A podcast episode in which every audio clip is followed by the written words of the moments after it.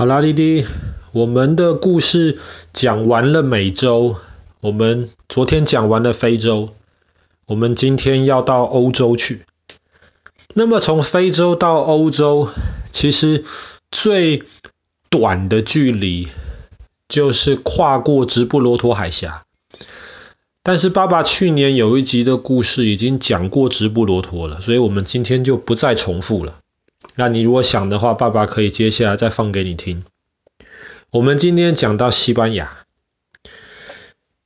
西班牙这个地方其实每年吸引非常多的观光客，而且西班牙的北边和南边其实是完全不一样的地方。我们今天从西班牙南边开始讲，为什么北边跟南边完全不一样呢？因为西班牙的北边受到基督教的文化影响很深，可是如果到西班牙南边，特别是到安达路西亚这个地方，其实会看到非常非常多受到伊斯兰文化而做的一些建筑物，或者是一些当地人生活的一些方式。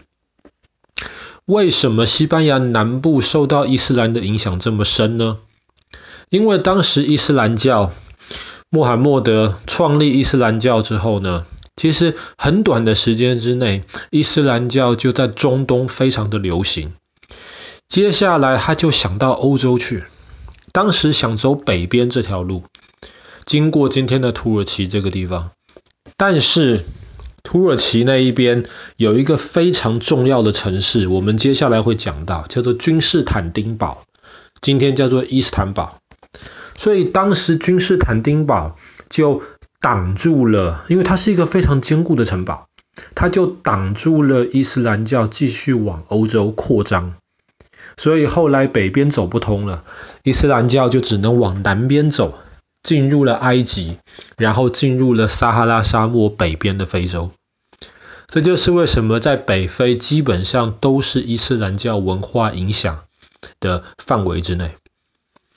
后来呢，他们发现，哎，北非其实只要渡过一个短短的直布罗陀海峡，就可以到欧洲了。所以后来伊斯兰的这些文化，他们的一些传教士就跨跨过直布罗陀海峡，到了今天西班牙南部安达路西亚这个地方。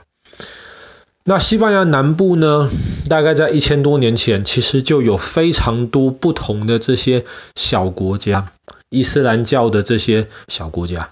但是北边其实都还是在基督教国家的控制之下。那因为南边大概有可能一千年左右的时间都是受到伊斯兰文化的影响，所以在南边我们看到非常多这种伊斯兰教特色的这种建筑物。其中最有名的一栋建筑物在格拉纳达这个城市。叫做阿尔汉布拉宫。那其实如果在疫情开始之前，其实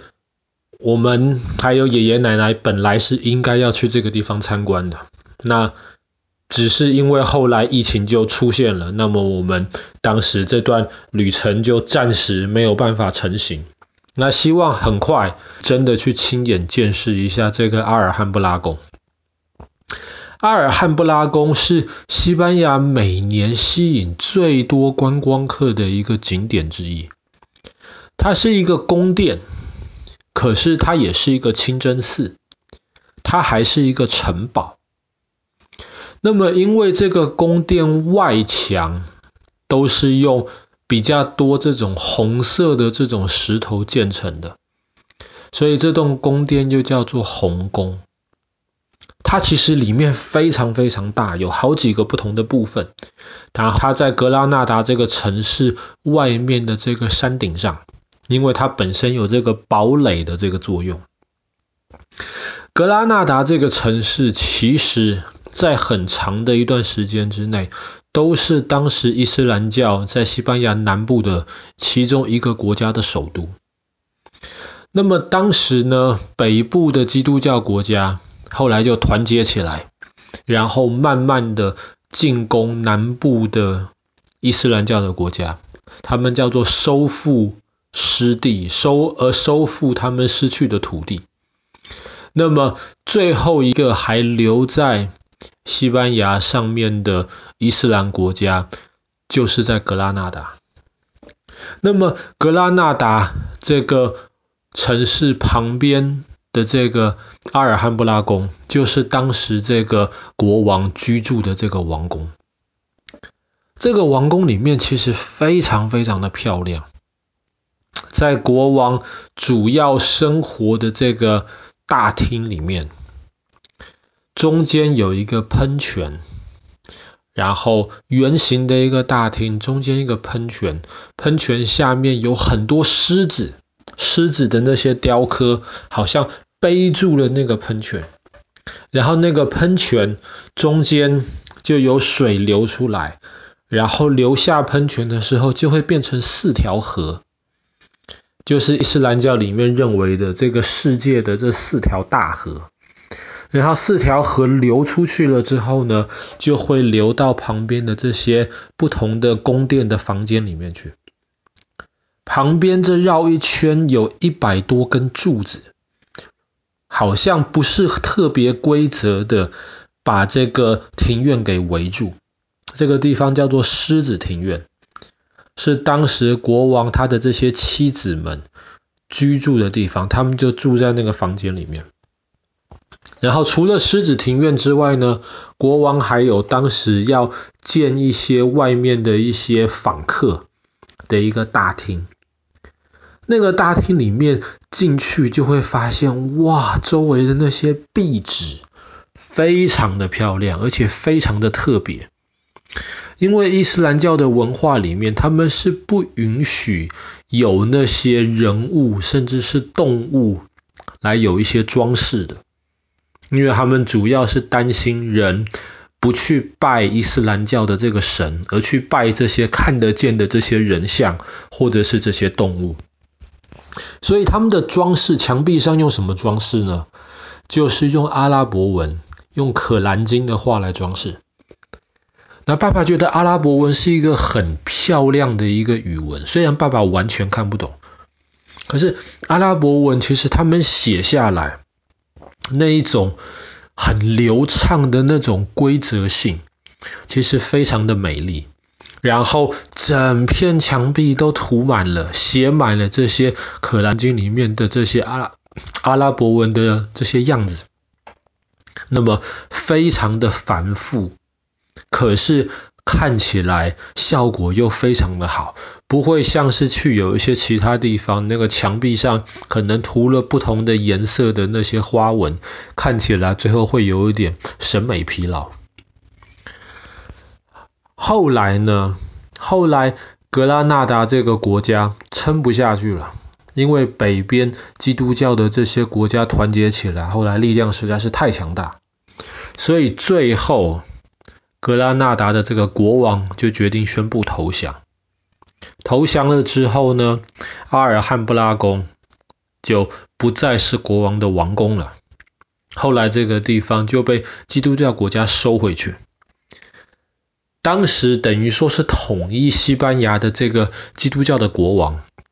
他后来到了阿尔布拉宫来参观，他就觉得天哪，这个地方怎么会弄得这么漂亮？后来他就决定了，要把这个宫殿一部分伊斯兰的这个啊东西拆掉，因为他是基督教国王，他就把一部分伊斯兰的这个东西拆掉，然后把他拆掉的东西改建成了一个这个国王自己基督教风格的这样子的庭院。那么这个庭院今天也还在那个阿尔汉布拉宫里面，所以这个宫殿里面其实。有着非常多不同的时代，然后不同的这些文化背景建造出来，融合在一起的这个建筑风格。然后里面还有很多其他的喷泉，喷泉里面甚至有一些机关的。当你走过去的时候，你可能会被这些喷泉喷出来的这些水吓到。不过当然是那种很开心的被吓到。当然它，它也有非常坚固的这些堡垒的城墙，毕竟在很长的一段时间，格拉纳达的这个国王就是依靠着这个宫殿坚固的城墙，去抵挡北边的这些基督教国家的进攻。那当然，西班牙南边除了格拉纳达之外呢，还有很多其实非常有意思的城市，比方说塞维利亚这个地方啊，这个也是爸爸很想去的。塞维利亚跟格拉纳达比，就是更多的受基督教文化的影响，它有一个非常大的一个教堂，然后在欧洲历史上面很长的一段时间。塞维利亚甚至是全欧洲人口最多的、最大的几个城市之一。那么这几个地方其实都不远。那么希望有一天啦，很快我们可以到安达路西亚，弟弟能够好好的看一下那爸爸故事今天里面讲到的地方。好啦，那么我们今天的故事就先讲到这边。西班牙的安达路西亚。